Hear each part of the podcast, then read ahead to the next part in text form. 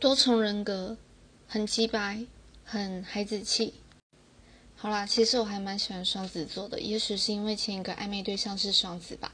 相处的过程就是看见他孩子气跟成熟的一面，然后比较重要的是他可以陪我一起疯。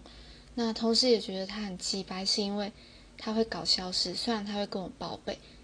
不过严格来讲，我是不相信星座论的。我觉得那一切都只是巴纳摩效应，因为父母打炮的日子并不会影响你的人格。如果你很不幸遇到渣男或那渣女，纯粹是你运气不好而已。